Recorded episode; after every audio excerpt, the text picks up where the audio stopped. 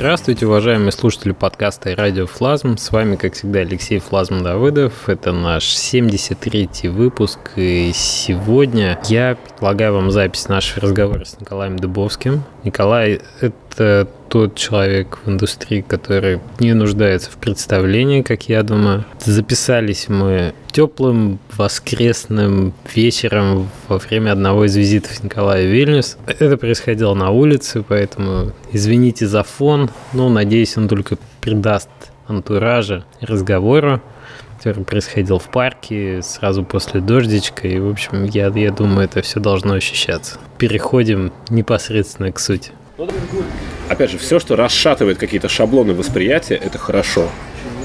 Да. Потому что, понимаешь, вот мы попадаем в плен к какому-то догматическому такому mm-hmm. плану, в котором мы вообще, в принципе, воспринимаем мир. У нас там появляется какая-то система координат, там, этическая, там, понятийный аппарат. Вот мы воспринимаем мир там в рамках таких-то слов. Допустим, если взять там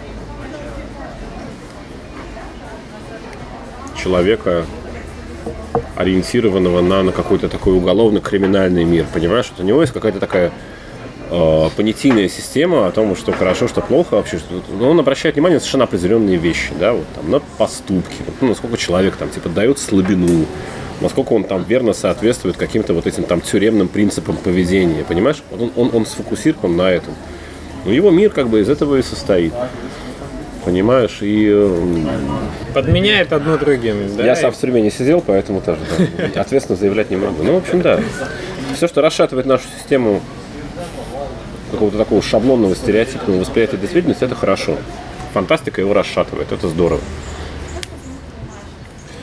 Фантастика и пере переоценка каких-то вещей.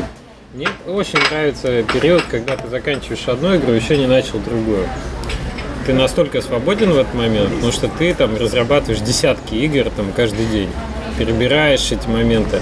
Когда ты уже связался с каким-то проектом, приходит такой момент ответственности, что mm-hmm. тебе надо заниматься тем, что приближает игру к релизу, тебе надо ответственно относиться к платформам, там, mm-hmm. к выбору жанра, сеттинга, э, графики и так далее.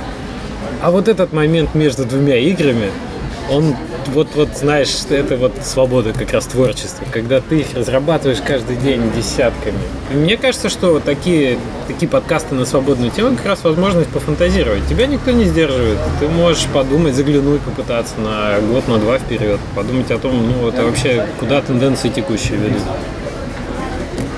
Да, и, кстати, знаешь, любопытно, что раз уж мы там упомянули тюрьму, вот тебя выпускают на свободу, и ты не понимаешь, куда идти что с этой свободой вообще делать. Другая система координат. Как в той песне Высоцкого, да, мне вчера дали свободу, что я с ней делать буду. Действительно, все, релиз тебя отпустила, и ты думаешь, свободен, иди. Что ж теперь делать-то? И ты такой оборачиваешься и говоришь, а может лучше обратно? Что-то тут так непонятно. И казалось бы, да, столько было планов, когда ты мечтал, что вот... А вышел, оказался не готов оказалось не готов, да, опять же, потому что все, ты изменился. Вот момент релиза, это такой очень тоже мистический момент, когда вот все, какая-то страница твоей жизни перевернута. И ты фактически после релиза, вот все те мечты о будущем проекте, которые ты лелеял во время релиза, это был еще, опять же, ты прежний.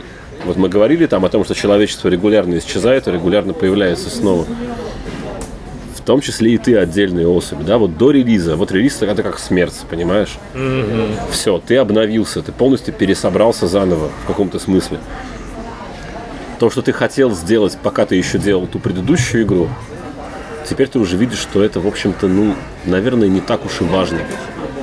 И ты должен начинать с самого начала. Ты заново узнаешь мир. Ты думаешь, господи, что же делать? Да, забавно. Тени такие остаются, проекции из прошлой жизни. Вроде как записана даже идея. Вроде Поэтому, как понимаешь, вот, почему, понимаешь, вот этот проект, проект как, как друг. Вот у тебя, допустим, есть такой, знаешь, вот друг, там, с детства, с которым ты все время споришь. Вот ты, ты все время там что-то делаешь, и ты постоянно... Вот там я слышал, что братья-близнецы, там, ну, сестры-близнецы, не знаю, близнецы вообще, да, они все время как бы мысленно имеют в виду своего вот этого брата, сестру, там, близнеца, mm-hmm. да. Когда ты делаешь проект, Ты все время мысленно как бы с ним споришь. В контексте, да? И следующий проект ты на самом деле тоже придумываешь, отталкиваясь от того, чем ты занимаешься сейчас на этом проекте. И это как бы тебя, ну, в каком-то смысле ограничивает тоже. Ну, хотел сказать, порабощает, но это, пожалуй, слишком сильное слово, да, ограничивает, потому что ты все равно. Ты ведешь диалог с тем, что ты делаешь сейчас. Тебе что-то не нравится. Ты думаешь, ну вот уж в следующей игре я сделаю вот наоборот. Но все равно, понимаешь, ты отталкиваешься от той позиции, которую ты делаешь. То есть, если, допустим, мы там про цвета, то да, ты думаешь, вот сейчас там мы делаем черные, а я сделаю белое. Цветное. Цветное, да, понимаешь? Если мы там про звуки, ты говоришь, вот сейчас мы делаем минор, а там я сделаю мажор. Но когда этот проект заканчивается, все, как бы, эта тема снимается, и ты понимаешь, что ты уже не про миноры и мажоры, а ты уже про там э, сиреневые или розовые. И это совсем другая вообще история. И так далее. Это перерождение. Вот, поэтому да, сейчас, конечно, там... Понимаешь, я в какой-то момент вообще понял, там ты говоришь, какие следующие игры я бы делал. В какой-то момент на тук-тук-туке я понял, что там все айспиковские игры, они посвящены какой-то такой одной линии. Преемственность опыта в рамках студии – это очень интересный момент, который меня сейчас интересует. Есть преемственность у тебя в играх? Ты Какую-то одну тему исследуешь с разных сторон все-таки или нет? Ну, ты понимаешь, сначала у меня этого внимания не было. Сначала, наоборот, я очень гордился тем, что все наши игры очень разные. Я там тоже много раз про это говорил, что я просто испытывал такое особенное удовольствие от того, что Тургор невероятно не похож на Мор, Эврика очень не похожа на Тургор, Тук-Тук-Тук не, совсем не похож на Эврику. Э, На самом деле это ощущение, оно, знаешь, оно проистекало из каких-то амбиций, потому что, ну вот ты думаешь, вот там Пушкин, был такой великий поэт в нашей истории, который фактически создал всю русскую литературу. Он в каждом жанре совершил революцию. Вот он написал там Бориса Годунова. Это была трагедия совершенно, но- драматургия совершенно нового типа, понимаешь? Он написал повесть «Капитанская дочка». Это была проза совершенно нового типа. Он написал там поэму, не знаю, там Бахчисарайский фонтан, там братья-разбойники, ну все, что там Пушкин писал, там Полтава, да. Это была поэма совершенно новая. Ни- ни- никто подобного не делал в этом жанре до Пушкина, не говоря уже о бесчисленных стихах. И, конечно, хочется там такие же, понимаешь, амбиции вот, ну, воплотить в геймдеве, что вот мы сейчас так возьмем и в каждом направлении сделаем какую-то очень классную вещь. Принципиально новое. Да. Кирпич такой. Но это было очень юношеское, такое детское, потому что это вот от самовлюбленности именно происходило, от того, что вот, надо, чтобы наша студия там прямо, знаю, что там в учебниках писали, как там Айспик Лодж там изменили весь облик там хотя бы отечественного геймдева. Сейчас, конечно, я уже понимаю, что все это смешно, наивно, и это, в общем, никому не нужно, потому что, ну, опять же, вспоминая ту же самую тему там, про смену парадигм, вся эта историческая память, ну, в общем, это То есть тебе возможно- уже не, не интересно, у тебя другая сейчас мотивация стоит. совершенно, да. И какая? Но вот нет, на самом деле на тук-тук-туке я действительно, ну, понимаешь, у меня всегда вот до сих пор есть одна какая-то такая важная тема, это то, что твои игры должны быть полезны. Они должны реально быть практически нужны. Это инструмент, который должен помогать людям вот как-то выживать дальше. В каком смысле выживать? Выживать не в смысле там понимать, там, как там прятаться от э, атомных осадков и добывать картошку, а выживать в смысле именно адаптации к постоянно меняющейся действительности, потому что это тоже процесс выживания. И вот то, что мы сейчас говорили, да, вот о том, что там очень сильно меняется вообще там, допустим, запрос к тому, как мы обрабатываем информацию, как мы воспринимаем информацию. Мы не знаем. Вот вторая сигнальная система, она уже может оказаться, допустим, ненужной через 20 лет. Для Нужно тех людей, которые не знают, что такое вторая сигнальная система, поясни немножко. Это язык, фактически. То есть это, это э, семиотика. Это то, что мы называем этот объект стулом, и мы говорим стул. И я говорю, Леша, поверни стул, и ты понимаешь, о чем идет речь, и ты поворачиваешь стул. Вот. Ну и так далее. И, э, ну да, действительно, как бы мы сейчас там вспоминаем разговор, который не был записан. Э, Сегодня я беседовал весь день с э, нашим арт-директором Элли Гораном, который сетовал на то, что люди перестают воспринимать крупные тексты, что роман умирает как жанр, и что он считает, что это катастрофа и гибель человечества. А я предложил ему некую альтернативную точку зрения на то, что вот этот кризис, с которым мы столкнулись сейчас, действительно, когда... То есть роман – это некий пакет информации, эмоциональный, как бы, ну, фактически содержательный, который, как бы, ну, как такой мини-учебник. как там говорили, что Евгений Онегин – это энциклопедия русской жизни, роман. Вот, действительно, прочитал Евгения Онегина и получил достаточно исчерпывающее представление о том, как жили в 19 веке, в начале 19 века вот люди вот этой социальной как бы э, категории, да. О, классно. И вот теперь как бы этот формат не востребован. Вот Илья считает, что это катастрофа, я ему сказал, Илья, а если предположить, что на самом деле мы сейчас действительно сталкиваемся с тем, что вот, э, вот та сигнальная система, которая делала такой жанр, как роман, действительно востребованным и необходимым, но она уже не актуальна, она отмирает. И вместо нее сейчас незаметно для нас вырабатывается некая третья сигнальная система. Ну вот я привел телепатию как пример. Такую, значит, пакетную передачу каких-то эмоционально содержательных восприятий, которые там привязаны к какому-то звуковому якорю, допустим, или письменному якорю. И через это мы гораздо полнее, минуя вот эти искажения, которые неизбежны, когда мы используем слова, особенно сложные слова. Стул – простое слово, да, а любовь – сложное слово. И когда там человек говорит другому, там, мальчик говорит девочке, я тебя люблю, они слышат, а, они, они имеют совершенно разные виды любви. Они, э, девочка понимает его не так, как он пытается до нее донести, понимаешь? Если там для него любовь это прежде всего забота, для нее любовь это прежде всего, допустим, ну, я не знаю, понимание. Понимаешь, он считает, что его любовь это прежде всего вот некий долг, заботы, там, опеки, защиты. И через там 10 месяцев они выяснят, что они имели в виду совсем разные вещи. А так бы взялись, как в «Аватаре». А так, понимаешь, да, действительно, сплели. вот, сплели хвостики, да, и все, понимаешь? И он сразу бы ей показал все картинки, что он имел в виду. Абсолютно, да, понимаешь? Действительно, вот э, никакой трагедии в этом нет. Возможно. И сетовать на то, что вот сейчас люди не воспринимают информацию там сложнее, чем формат Твиттера, понимаешь? Ну, да, кажется, что это беда и что люди стали тупее. А на самом деле, возможно, они совсем не стали тупее. А как те же самые кроманьонцы, которые потеряли в челюстной мощи, да, вот, и перестали раскусывать буйволиные кости, зато вот кровь, которая обеспечивала работу этих мышц, теперь поступает в мозг. И они стали лучше думать, но они не сразу это поняли. Вот.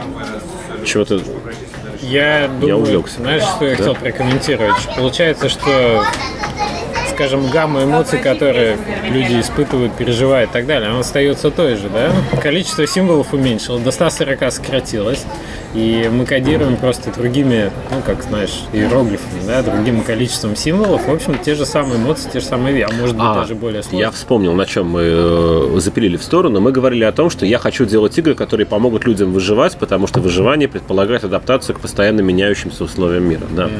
И вот я почувствовал, что у нашей студии такой лейтмотив есть есть, потому что все наши игры от Моры до Тук-Тук-Тука это игры о том, как меняется человек. И по сути о том, что такое человек. Это та самая тема. Да, потому что там Мор эту тему там повернул в плане того, насколько человек вообще в принципе свободен и насколько он ограничен какими-то внешними обстоятельствами, которые мешают, грубо говоря, людям строить многогранники.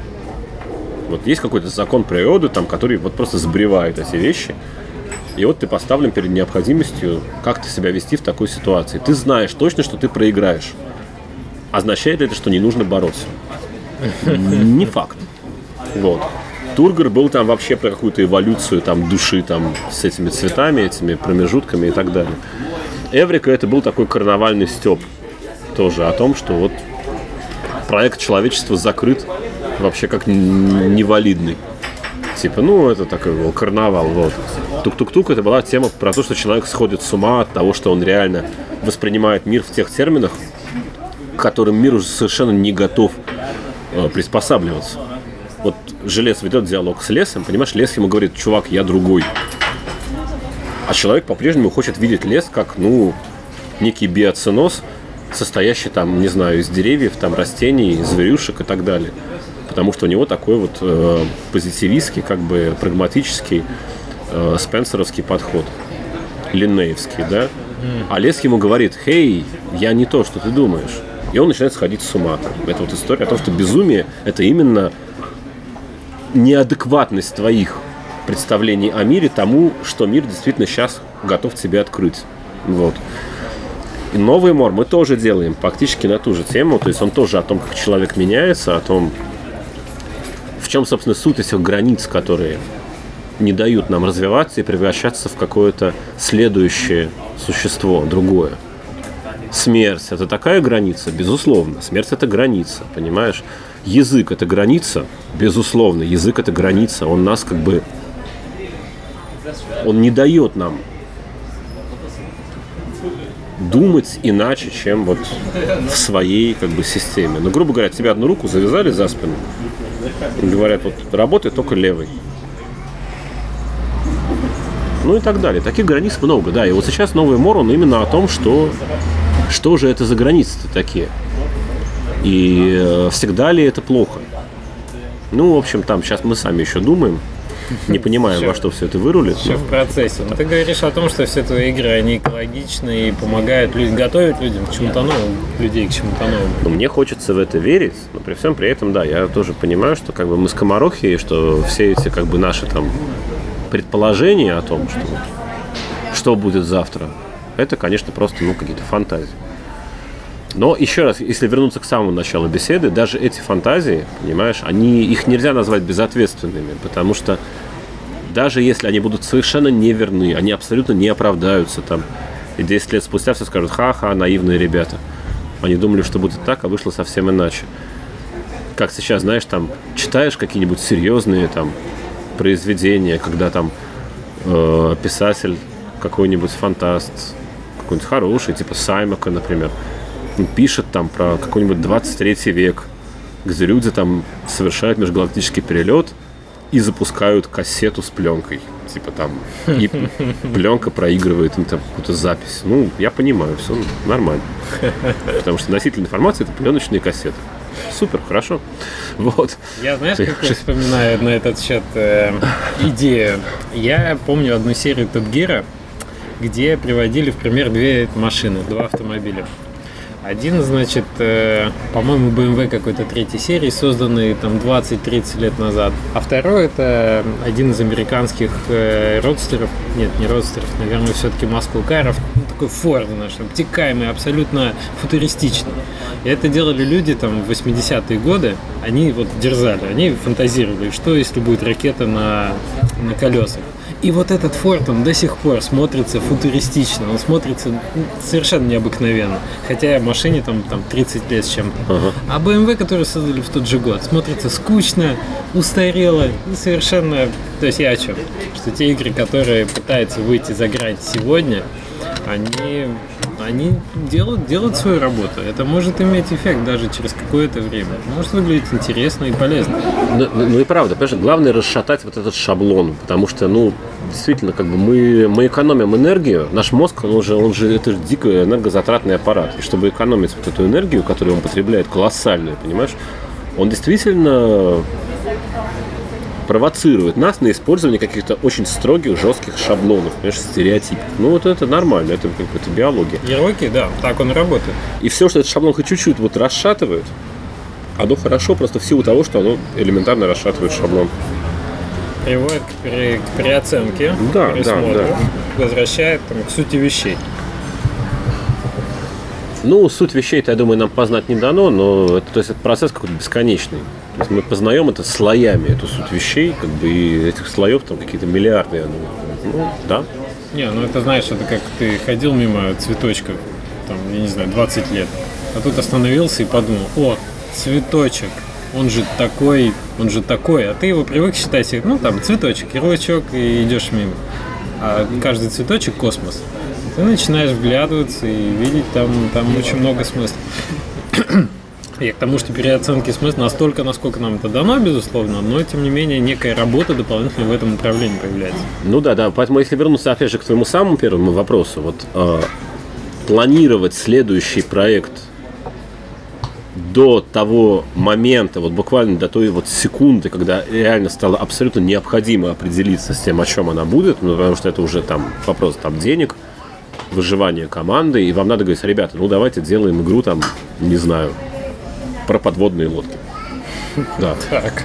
вот до последней секунды этот момент надо оттягивать. Лучше не планировать заранее, потому что мир действительно меняется настолько неуловимо тонко, быстро и э, незаметно, что чем позже этот момент произойдет, тем будет лучше, потому что тем будет как бы вот момент вот проектирования этого автомобиля, да, вот тем больше у него будет вот лага в будущее какого-то этого временного запаса, пока он еще не устареет и будет кому-то нужен. Тебе не кажется, что, например, ускорение ритма жизни, вот это ускорение необходимости отвечать на эти изменения каким-то своим, э, давать какой-то ответ свой, да, как, как автор, художник и так далее, э, вот это увеличение темпа, оно может покрываться, ну, как минимум, уменьшением срока разработки. А что если Твиттер как э, произведение текста, да, как объем текста, э, в неком смысле оказывает влияние и на объем игр, например. Угу. Но не готовы люди воспринимать больше объем текста. Почему не сократить тот смысл, который ты вкладываешь в игру, тот experience, до, там, я не знаю, 50-минутных интервалов, двухчасовых да. интервалов. Дать вот эту выжимку, дать человеку почувствовать то, о чем ты говоришь, и заняться, например, каким-то новым, новым проектом. Да, да, да. В этом смысле, кстати, Мор совершенно устаревший формат. Кстати, тоже вот забавный твой вопрос возвращает прямо меня вот к этим беседам с Ильей, которые у меня сегодня утром были. Мы с ним просто очень давно не виделись, то есть мы, мы с ним были друзьями детства, и мы команду создавали фактически вместе, потому что на самом деле сначала мы работали именно с Ильей. Я вот все время говорю, что там, типа, мы, я встретил Айрата, и после Айрата там появился Аспект Лодж, потому что мы собрали команду. На самом деле это было не совсем так, потому что сначала мы очень долго вместе дружили и работали с Ильей. У нас сначала вот Илья именно создал впервые. На самом деле именно Илья тот человек, который меня ввел вообще в мир видеоигр, потому что он в какой-то момент э, привлек собственные деньги и создал э, компьютерный клуб под названием «Арсенал», который мы вместе с ним значит, устраивали, я ему помогал. Там стояло 15 компов, и мы, значит, планировали, что вот мы сейчас запустим там, ну, люди будут приходить по сетке играть там во всякие Контра. квейки, контру, да, и так далее. Вот. Но, значит, э, мы планировали открытие этого клуба на сентябрь 99-го, кажется, года, да. А вот все, а занялись мы всем этим еще весной. И все лето, вот три месяца, вот э, июнь, июль, август, значит, этот клуб стоял совершенно пустой. Рядом у нас там было два вуза, был там Станкин и МИИТ, это было на Менделеевской. Вот, и мы ждали, что вот сейчас студенты начнут учиться, и они в этот клуб значит, валом повалят после начала учебного года. А эти вот три месяца, значит, мы просто в этом клубе сидели, и мы просто тестировали, что называется, сетку. Вот. И мы переиграли там буквально во все, что было на тот момент хорошего. И вот именно тогда, на самом деле, как раз тогда вот я увидел игру Thief, uh, Thief the Dark Project, и mm. я понял, что вот все, вот надо делать игры, потому что все вот это оно. Именно тогда вот в этом же клубе мы э, проводили сессии по игре Мятеж, которая стала предшественником Мора. Именно там, значит, были эти мои ноктюрны, там всякие разбитые стекло, там и Агамемнон. Вот. Ну, помещение пустое стоит, почему бы там... А, Действительно. А мы там по ночам дежурили, потому что там, ну, стояло 15 самых современных машин, и как бы мы там переживали, что, ну...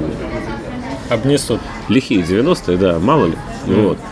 Поэтому мы там дежурили по ночам, значит, и вот по ночам, значит, приходили к нам друзья, и, значит, мы все это делали. Ты не представляешь, насколько, извините, я перебью, да, да, маленькая встать, ты не представляешь, насколько я знаю много команд, которые в 99-м начинали именно с создания... Я сам из таких.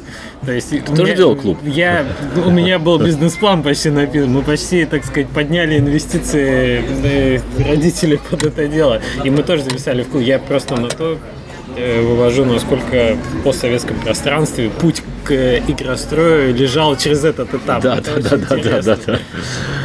Так вот, и именно с Ильей, значит, мы э, начали все делать, потому что сначала, когда вот появился Мор, появился мятеж, как бы я Илье сразу сказал, давай делать вместе, потому что именно Илья, как бы он уже тогда был э, ну, фактически арт-директором. То есть он был человек, который прекрасно разбирался в графике. У нас там был еще был проект э, по веб-дизайну, и мы там аж три сайта сделали в этом проекте, в том числе там Илья сделал сайт Riba.ru, Неплохо. Да, это был очень серьезный вообще такой заказ э, в России. Вот. Мы с ним сделали там сайт э, для высшей школы экономики э, ЦКП. Вот. Ну, то есть, да, там, там серьезные были вещи. И вот и Илья, действительно, он делал какой совершенно божественный это самый веб-дизайн. Вот, и я понял, что, ну, вот с Ильей надо сделать вместе. Вот, и поэтому Мор мы стали обсуждать именно с Ильей. Но у нас там моментально появился камень преткновения. Это карта города. Вот. И Илья как бы решил, что, ну, у нас как бы картины не совпадают. И мы разбежались. И вот уже после этого я познакомился с Айратом через полгода. И вот там все то, что мы Сделали знаем демку, а уже а по- потом уже, да, Илья вернулся снова в команду и стал арт-директором первого мора. Так вот, я все, я очень сильно отвлекаюсь. Мы сегодня, опять же, с Ильей э, беседовали вот об этих вот вещах, о которых ты говоришь. Сейчас я закурю, погоди. Ну вот, про Firewatch я рассказывал, что я, я вот поиграл в Firewatch, Так. я был в полном восторге от начала. прошел его? Нет, в том-то и дело, понимаешь? Где Я поиграл в него, типа, чит- ну, вот я остановился на моменте, где э, вот идет такой быстрый прямо вот это скип такой этих самых интервалов, там уже типа начался 30-й день, и эта самая Далайла просит его проверить, э, значит, э, чего-то там, и вот он находит эту сетку, которая огораживает какую-то странную территорию. А, Далайла да, говорит, да, я не понял. понимаю, что это за сетка. И типа я уже там, я так догадываюсь, что там наверняка орудует какой-то убийца, но уже, опять же, будучи человеком подкованным, я думаю, сейчас, наверное, будут смеяться люди, которые прошли Firewatch и слушают меня. Я еще не прошел, я принципиально не читал прохождений. Я догадываюсь, что это история про убийцу. Ну, судя по этой разрезанной палатке, этим девочкам пропавшим. Но при всем при этом, будучи человеком опытным, я догадываюсь, что меня обманут. И это будет не история про убийцу. И убийцы никакого не будет. Ну, мне так кажется. Вот я, типа, делаю ставку, как в казино, вот на это. Но сейчас я верю, что это история про убийцу. Я прямо весь в этом. Я, я был поражен тем, насколько вообще дели- деликатным нарративным вот этим вот э, инструментом меня самого заставили эту историю сочинить, потому что ни- ничто не говорит о том, что там якобы есть убийца. Но нашел я рюкзак этого мальчика с веревками, да, еще что-то. Я там нахожу эти самые свидетельства в этих ящиках с припасами. Ну, неважно, я, э, э, ладно, это, это все мелочи. Я к чему? К тому, что я безумно заворожен вот этим Firewatch, я 4 часа в него втыкал, и я выключил игру с намерением завтра же продолжить. Но я не продолжил. И вот уже прошла неделя, я к ней все еще не вернулся, понимаешь? И велик риск, что так и не вернусь. И в итоге получается, что мой опыт знакомства с игрой, которая меня заворожила, влюбила в себя, я хочу в нее играть дальше, но понимаешь, я не буду продолжать. Почему? Ну, потому что вот да, потому что другой там жизни, у меня много работы, есть другие проекты. А тут еще Doom вышел. И все говорят такие, Коля, срочно беги, играй в Doom, это вообще отвал башки. Там человек не произносит типа ни слова, ни одного. Мы ничего про него не знаем. И в процессе прохождения ты прекрасно видишь, что это некий автономный характер, что это личность со своими какими-то там историями, со своими там, со своим характером, Ну, со слушай, своими скриками.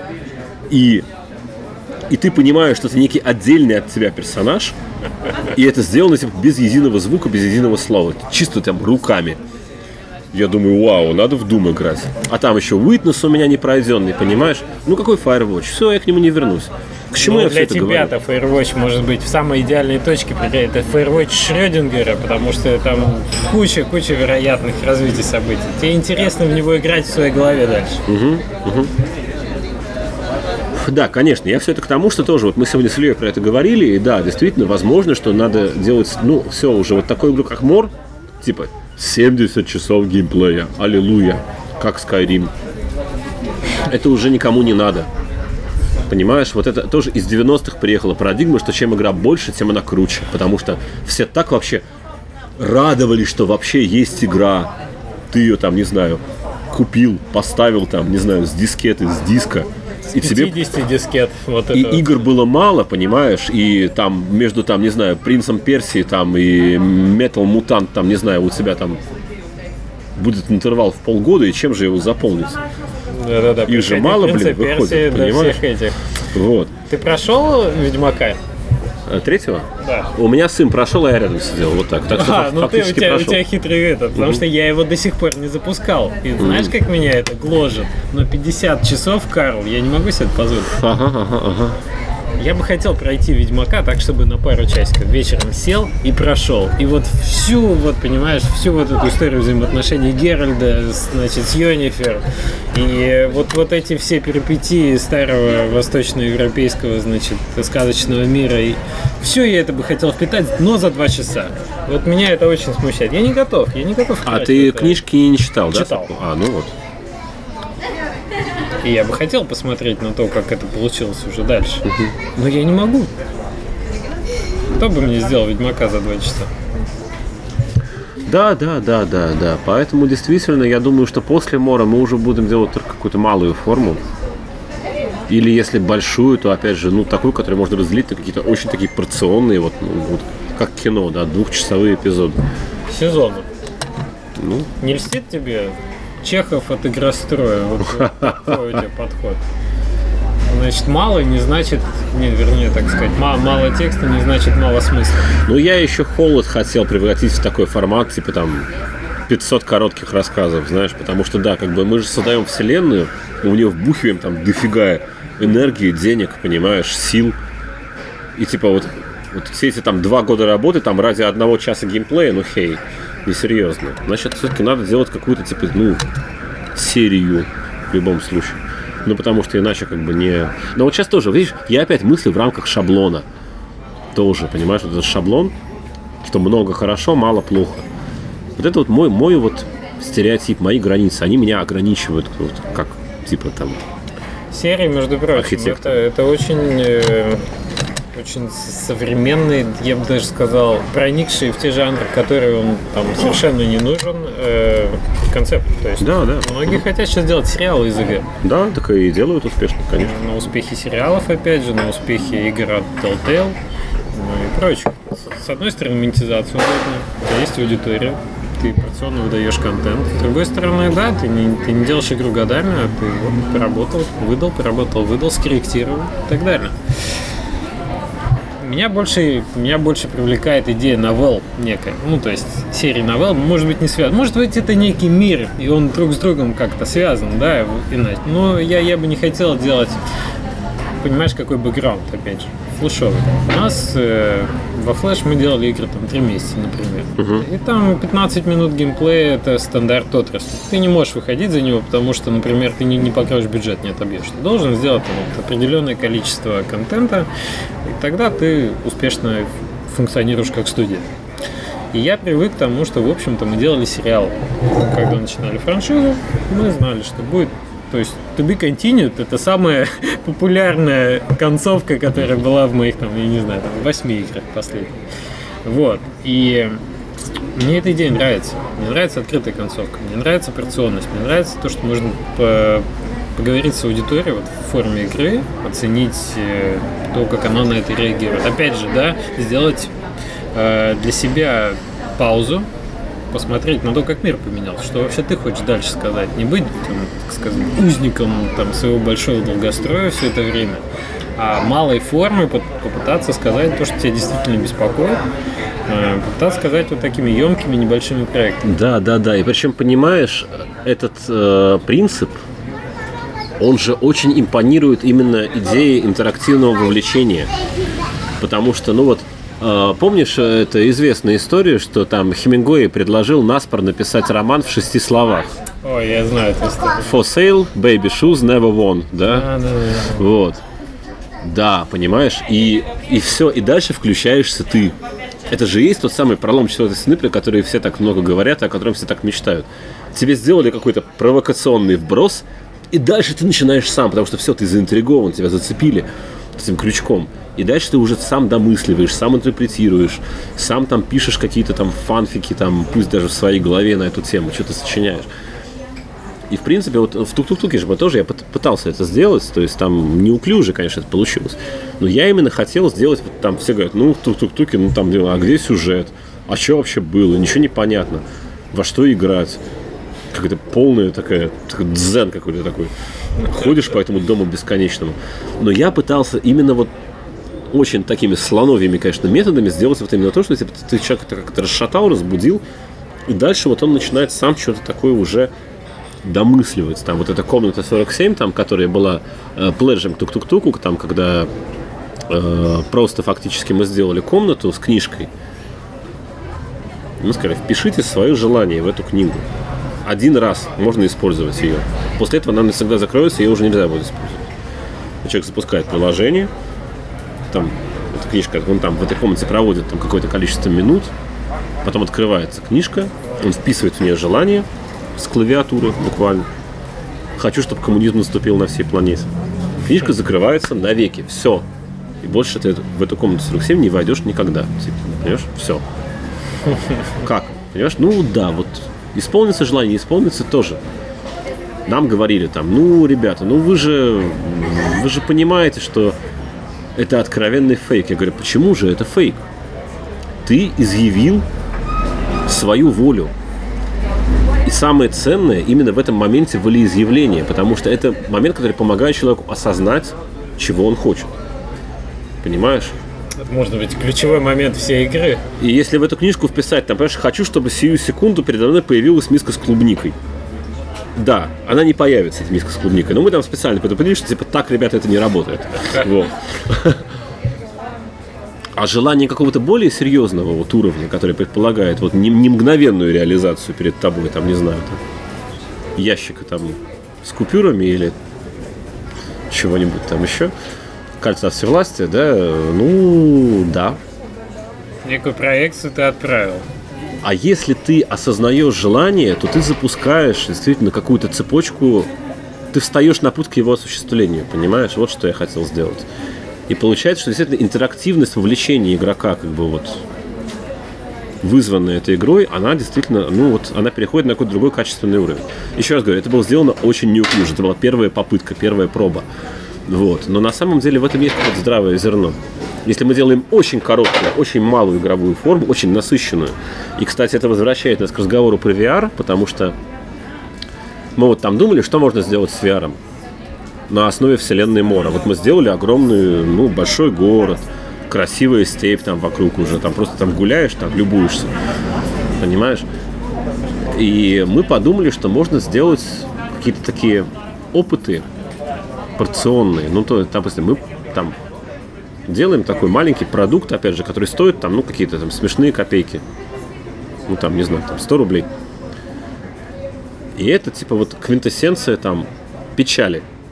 Вот я покупаю печаль. Печаль за 100 рублей. Я, я хочу испытать печаль. Не знаю, я хочу испытать ностальгию. Я хочу испытать там ревность. Я хочу испытать, не знаю, э, там эмпатию. Там, ну, ну что-нибудь, понимаешь? Подумаем. И вот ты погружаешься в некий такой аудиовизуальный опыт. То есть ты действительно крутишь башкой, ты, ты летаешь, ты что-то находишься, ты слышишь звуки, ты воспринимаешь какие-то образы. Тебя действительно, ну, тебя прогоняют по какому-то вот, ну, заряженному такому пространству. Проходит там, не знаю, 15 минут, ты выключаешь. Мне сказали, Коля, ты опять пытаешься, типа, людей обмануть. Так. Почему? Они говорят, ну, один решит, что это никакая вообще не печаль, а наоборот, что это очень прикольно, и это чисто для поржать. Я говорю, хорошо. Ну смотри, на самом деле тут тоже работает как бы некий механизм, который я совершенно не пытаюсь ни от кого спрятать. Ты покупаешь коробочку, на которой написано Леша, вот здесь печаль. И это как в той притче про, хаджа, про Хаджуна Средина, да, когда ему, ну, не, дула, не думая о белой обезьяне. Знаменитый это парадокс, mm-hmm. да?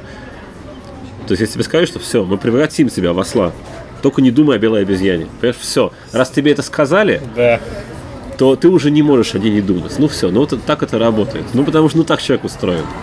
И если тебе, вот, понимаешь, дали коробочку, на которой написано печаль, то ты уже заряжен интенцией какой-то, понимаешь? Ну да, конечно, ты можешь активно сопротивляться там и говорить, ребята, это никакая не печаль. Печаль, ну ты Щас я, ангажирован да, печалью уже однозначно. да, понимаешь? И ты как бы нарочно сопротивляешься. Ну, ребят, искусство так не работает. Ты так можешь пойти в кино, там, понимаешь, и каждую минуту орать, а, не верю, не верю, это на самом деле актер, это Ди Каприо, это Ди Каприо, смотрите, ему платят вот такие-то деньги.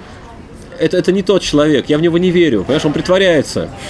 И камера там не сама И медведь не оказалась. да. И медведь не настоящий, да. Вот, ну, ну тогда зачем в кино ходить? Извини меня, если ты так себя ведешь. Понимаешь? То есть тут есть вот некий, э, какой-то специальный был термин, я вот сейчас из головы вылетел, да, вот, который, ну, предполагает некий взаимный договор между зрителем и создателем фильма, что зритель предполагает, что он все-таки доверяет. Скептиков просим удалиться. Сейчас Да. будет магия, ребята, не готовы? Да, да, да. Не это, не покупайте билет. Вот, понимаешь? И действительно, в таком ключе это может... Причем, если мы действительно добросовестно будем пытаться создать печаль, ну да, это какая-то вот поэтика совершенно другого уровня там, но вот реально продавать эмоции, понимаешь? Разные эмоции, и пусть это стоит очень мало денег. Но тут действительно можно сделать как бы э, единую вселенную, какое-то единое вот трехмерное пространство, на которое у нас там ушло там несколько лет разработки, там, работы там, действительно, и дизайнеров там, и художников, и программистов, и моделеров, и текстурщиков, и всех-всех-всех. И вот в этой вселенной теперь вот мы устраиваем какие-то такие experience ы. Понимаешь? Да, это, не знаю, это любопытно. Можно проверить, попробовать. Такая малая форма. Да, И малая форма, совершенно верно. Вот. Ну, в общем, есть, есть, есть, есть на что подумать и есть куда двигаться на самом деле. Ну вот пока что я как раз почему тебе сказал, что довольно аккуратно отношусь к VR, потому что пока что это как раз в этой форме живет. Это некий, некий небольшой experience, очень лимитированный, да, и мы однозначно не можем дать там, большую историю в этом. То есть, потому что все упирается там, в очень много технических моментов, очень много моментов, не знаю, как рынок будет развиваться VR. И пока что, пока что я бы сказал так, что все VR направление, но как раз малой формы-то и ограничено вот этими небольшими, небольшими переживаниями в 3D, да, как бы не стошнило там через полчаса человек и так далее. Очень интересно понаблюдать за этим, как будет развиваться, но я вот очень так аккуратно к этой отношусь. Ну, я тоже аккуратно. Мне не очень нравится. Мне не мила сама идея того, что тебе надо Одеть какую-то фигню на голову. и выглядеть при этом идиотом, да, со стороны. В метро. Это да, это да. Слушай, но возвращаясь к преемственности опыта, вот та тема, которую ты поднимал многократно, да, или, или которую ты сейчас, ну, все-таки человеку свойственно, да, все свои там предыдущие, предыдущие годы связывать некой, некой линией, неким лейтмотивом общим. Эм, Ты все-таки видишь вот, это вот эту линию в том, что дается какой-то инструмент человеку, чтобы быть более подготовленным к будущему. Это лучше его понимать, лучше к нему приспосабливаться. Да. А не кажется ли тебе, что форма игры, ну, скажем так, открытая для творчества, ну, условный Майнкрафт, где ты предоставляешь коробку с кубиками, и человек сам конструирует, скажем так, осваивает законы существования этой реальности через э, творчество, через создание чего-то в рамках вот этой песочницы. Кажется тебе, что это такая форма, она лучше подготавливает, э, ну и лучше усваиваются вот эти законы, чем, чем просто на наблюдение, да, там за, ну, тот же Firewatch, да, наблюдение за чьей-то фантазией. Вот автор вложил вот в эту историю, и она конечна, она, она не многовариантна. Это не, не песочница, где ты можешь, с которой ты можешь э, открывать там, я не знаю, через творчество, понимаешь, э, исследовать ее, думать. Мне, мне очень нравится история с э, системами, когда ты даешь человеку не не некий вот там, даже опыт, да, да, там experience, печаль или что-то, что ты ему даешь возможность создать каждый раз что-то свое, например. Вот вы в этом направлении никогда не думали работать как студия? Тут, знаешь, тут есть такой момент, вот,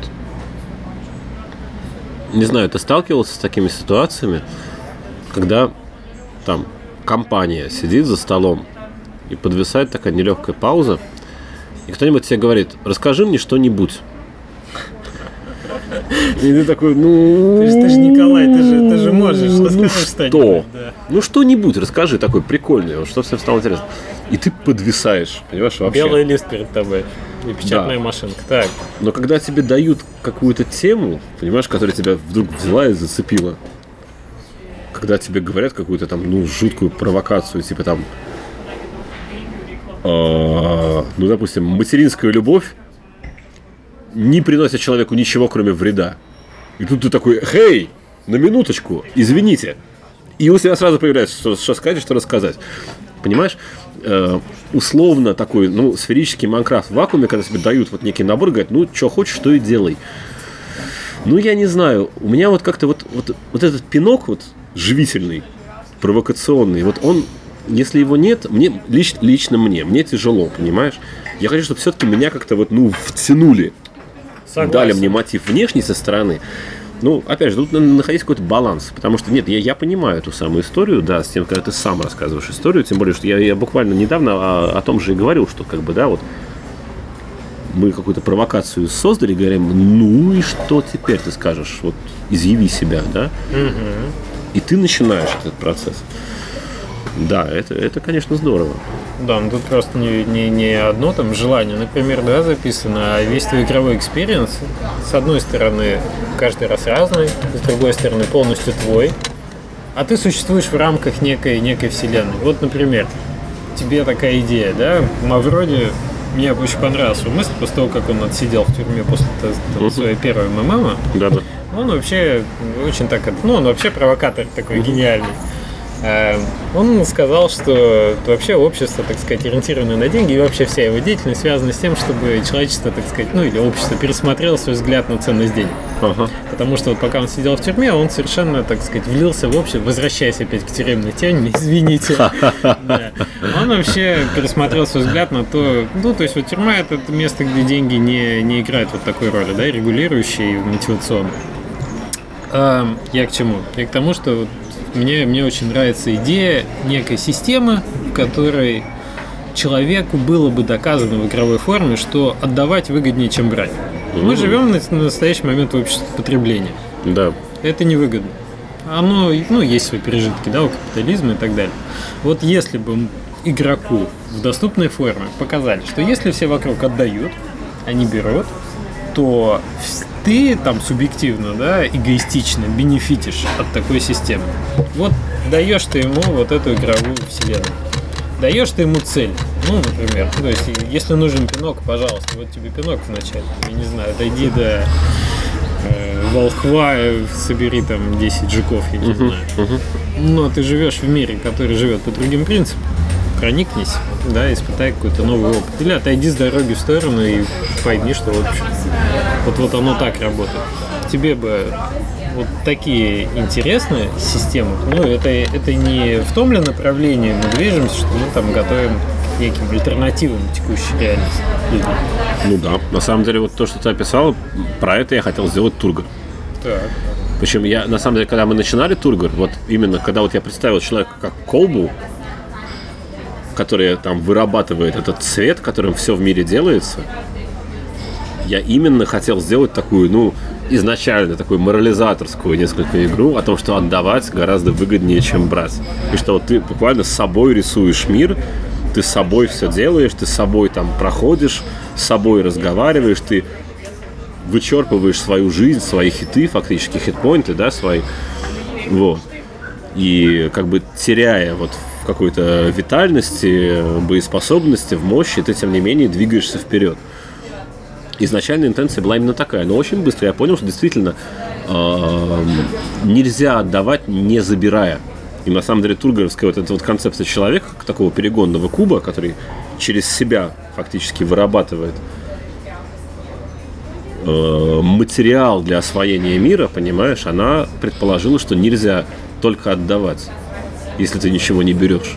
Вот, ну да, в общем, это была такая фантазия на эту тему, в общем-то. И довольно быстро я вот понял, что тут надо реально находить какой-то баланс. Нельзя только брать. Не, ну дыхание, дыхание, нельзя безусловно, вдох-выдох, это, это, это важно, да. Мы просто у нас сейчас, э, так скажем, боль- больше вдоху уделяется внимание, я бы так сказал, а выдоху не так много, а это, безусловно, две, две грани одного и того же явления. А знаешь, а я с тобой не соглашусь. Как раз вот по моим ощущениям сейчас как-то судя по таким, знаешь, хипстерским медиа, вот которые там как-то вот, ну, ну, всюду, вот, нельзя их игнорировать. Я вообще не очень, к сожалению, много там читаю, смотрю, в интернете бываю редко, вот, но я вижу, что как раз поднимается как бы такая волна вот ам, переоценки того, о чем говоришь ты, вот именно что да, отдавать это выгоднее, чем брать, отдавать это там прикольнее, чем брать, отдавать это там разумнее, это, ну, говорю, это нужнее тебе. Вот. Я, я как бы сейчас со всех сторон какой-то вот вижу этот запрос. Я сейчас не могу привести конкретные примеры, к сожалению. потому что, ну, вот как-то не, не вспоминается. Но вот общую какую-то вот эту линию я ощущаю. Совершенно очевидно, есть некие планы. Или мы опять возвращаемся к тому, что если сейчас мы говорим о планах каких-то, то это, в общем-то, профанация, потому что сейчас ты весь в разработке текущего проекта. Не, ну слушай, я точно знаю, вот уже я просто твердо для себя определил, что после Мора я возьму там на 2-3 года каникулы. Ого. Да, я хочу кому-то из, э, ну, чтобы теперь кто-то из ребят там взял проект свой, сделал совсем свой. То есть я там вообще, я буду там, ну, возможно, если там мои услуги будут востребованы, я буду работать там как наемный сценарист. Причем у меня есть как бы такой еще хитрый план, потому что э, некоторые ребята меня упрекают в том, что я плохой руководитель, что я неэффективно руковожу там и так далее. Я вот очень хочу сейчас, чтобы кто-то порулил. Ношу Да. на себя. Да, вот именно тот, кто больше всех претензий высказывает, вот чтобы ты прямо именно скажу, давай, дружище, бери штурвал и вперед. А ты как наемный сценарист, Да, я буду очень добросовестно работать там, и так далее. Вот. мир добросовестный. потому что- Два-три года. Почему такой большой срок? Ну, Чем да, бы ты занимался два-три года? Я хочу попутешествовать очень, потому что я, я вообще мир не видел, ты знаешь, я очень хочу. Я хочу поехать там в Шанхай, хочу в Африку поехать, хочу очень в США хочу поехать, я хочу прямо, знаешь, вот там научиться водить машину, потому что сейчас я не умею водить машину. И я хочу прямо Америку проехать, вот знаешь, с э, восточного до западного побережья, прям так. На автомобиле. наискосок, типа, знаешь, там из Новой Англии куда-нибудь вот в там Сан-Франциско. В таком пикапе, где ночевать еще можно. Ну, чтобы вот все вот классически. Да, да, да. У меня столько вообще стран уже, которые хочу. Хочу в Исландию поехать, очень там посмотреть, что там происходит, интересно. Я очень хочу поехать в Россию, куда-то вот в Иркутск, меня давно зовут друзья, вот знаешь, потому что тоже я дальше Урала нигде не был. А там же столько всего еще, там какой-то Там значительно, там значительно больше России, чем по ту Дальний сторону Урала, тебе да, хочу вообще, сказать. Вот, понимаешь? Я доезжал до Красноярска. Я бы хотел дальше доехать. Ну вот, видишь. Но Енисей это вот пока моя крайняя граница в ту сторону. И там, там много чего есть посмотреть. Ну, то есть, вот это к вопросу собрать и отдавать, понимаешь? Я чувствую, что вот сейчас просто я вот уже как бы вычерпан, мне нужны какие-то новые впечатления, мне нужен какой-то объем вот новых совершенно представлений о том вообще, как люди живут на свете. И да, это, ну, 2-3 года. Ну, то есть, ну, такой полноценный проект. Вот пусть будет там без меня. То есть призму ты отточил, так сказать. А объекты-то все равно нужны, на которые через призму смотреть. Ну, типа того, да. Нужен контент. Мгм. Это интересно. Нет, ну вообще, конечно, путешествия и это, это сильно, сильно добавляет, сильно расширяет. Я, я согласен. Это очень важно, особенно для тех, кто занимается каким-то творческим делом. Это, это, это та пища. Я не знаю, была бы вот такая, был бы такой ресурс в стратегии, я не знаю, креативизм, что-нибудь, что-нибудь такое радужное, да, что тебе надо пополнять постоянно. Ну, путешествие отличный способ это пополнить. Да, да. Так что, пожалуй, вот мои планы, они действительно вполне определены. Я чувствую, что это совершенно необходимо. Это именно не, не отдых, понимаешь, а это, ну, это отдых тоже, конечно, да, но это именно вот черпнуть каких-то новых совершенно даже вот там не впечатлений, а именно мне тоже надо расшатать свой шаблон, возвращаясь к началу разговора. Сейчас он у меня, я прямо чувствую, вот, что мышцы задубели, понимаешь, вот эти интеллектуальные мышцы там какие-то, не интеллектуальные даже, а вот, вот какая-то воображалка у меня, вот ее судорогой свело, понимаешь, сейчас.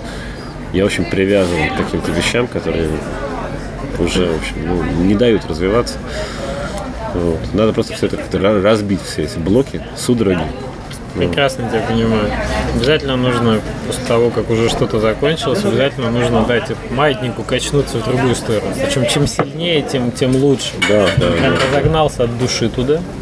И тогда ты там, да, на, на той стороне что-то находишь, а он уже сам хочет двигаться в другую сторону, когда ты уже не можешь, когда тебя переполняет, и тебе надо что-то сказать. Вот это как раз тот момент, когда надо закладывать следующую игру. Тогда она получается такой. Это кто-то... А, я Насима Талеба недавно читал, «Антихрупкость».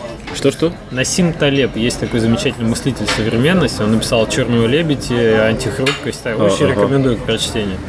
И он э, очень прикольные, ну, как бы правила свои, да, поделился, что вот он пишет книги только тогда, когда он не может не писать книги. Потому что читателям нужны именно те книги, которые он пишет именно в этом состоянии. Иначе какой смысл? Ну, выдавит он у себя что-нибудь. Ну, Кавабата тот же, да, говорит, что если можешь не писать, не пиши. Да, да, да, примерно. Так что да, видимо, надо набирать, набирать креативизма до, до той поры, пока уже через край не польется, и вот тогда начинать что-то новое. Пожалуйста. Спасибо тебе большое, Николай, за, Тебе спасибо. за этот выпуск. Отлично поговорили. Я думаю, это будет многим интересно. Посмотрим. Удачи тебе.